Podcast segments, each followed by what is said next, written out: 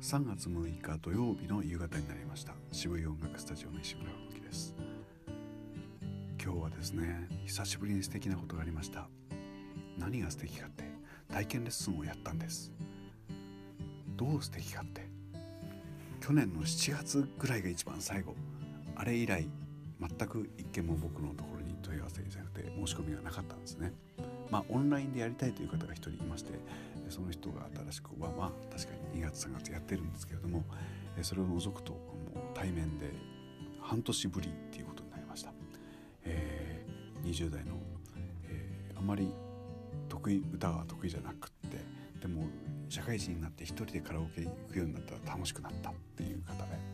えー、この人には是非このみんなの前で